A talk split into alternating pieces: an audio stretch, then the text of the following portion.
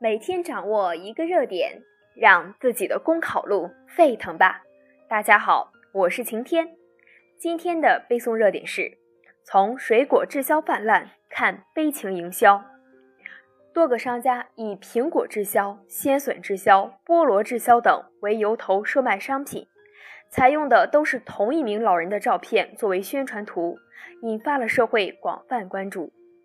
悲情营销作为一种营销手段，本无可厚非。不少温情广告的目的就在于唤起消费者的同情心，将商品推销给特定用户群。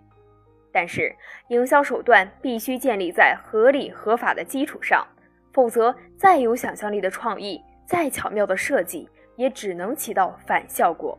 具体而言，一。在资讯极其发达的当今时代，一旦悲情牌泛滥，套路被揭开，势必会给产品的品质带来极大的负面影响。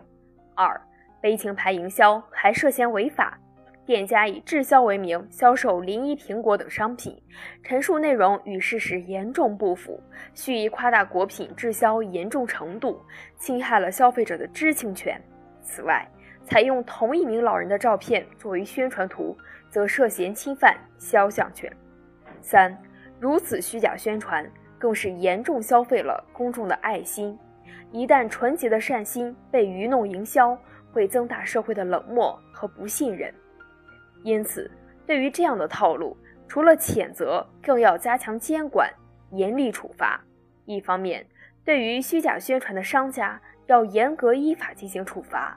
另一方面，电商平台也应加强日常管理，维护公平的竞争环境。好，以上就是今天的背诵热点。想获得文字版内容，请关注公众号“公考提分营”。我们明天再见。